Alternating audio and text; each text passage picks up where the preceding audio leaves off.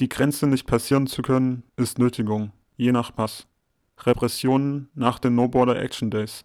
Am 2. April 2016 blockierten antirassistische Aktivistinnen, Anarchistinnen und viele andere freiheitsliebende Menschen im Rahmen der No Border Action Days in Freiburg und Basel den Autobahngrenzübergang Weil zwischen Deutschland und der Schweiz mit einer massenhaften Aktion zivilen Ungehorsams.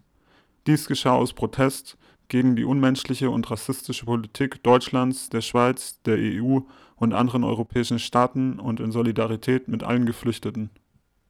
Bei dieser Aktion wurden um die 40 Aktivistinnen festgenommen, jedoch konnten nicht alle aufgrund von Personalienverweigerung von der Polizei identifiziert werden. Einige der damals Festgenommenen haben nun Ende 2017 Strafbefehle erhalten, hauptsächlich mit dem Vorwurf der Nötigung da sie die Menschen auf der Autobahn am Weiterfahren gehindert hätten. Die meisten legten Widerspruch gegen den Strafbefehl ein. Im Januar kam es zum Prozess gegen eine Aktivistin vor dem Lörracher Amtsgericht. Sie wurde von diesen wegen psychischer Beihilfe zu versuchter Nötigung zu einer Geldstrafe verurteilt. Eine weitere Aktivistin stand Anfang Februar wegen Nötigung vor Gericht und wurde ebenfalls zu einer Geldstrafe verurteilt. Beide gehen in Berufung gegen diese Urteile.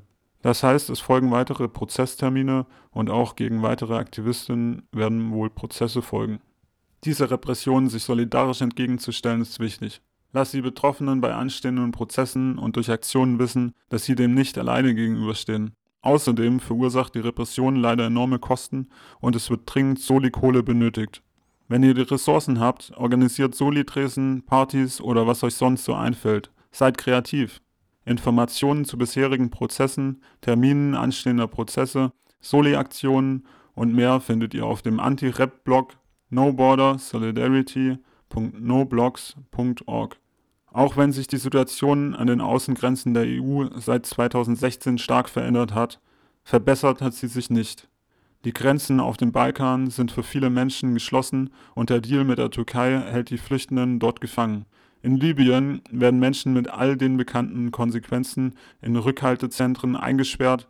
Ein Land nach dem anderen wird zum sicheren Herkunftsland erklärt. Immer noch ertrinken Menschen im Mittelmeer. Menschen lösen sich hinter geschlossenen Grenzen nicht in Luft auf. Sie kämpfen. Deshalb lasst uns auch weiter für eine bessere, emanzipatorische Welt kämpfen. Eine Welt, wo nicht der Pass über das Wie und Wo des Lebens bestimmt. Tear down the walls that keep us from each other. Mehr Informationen zu den No Border Action Days nobordersolidarity.noblogs.org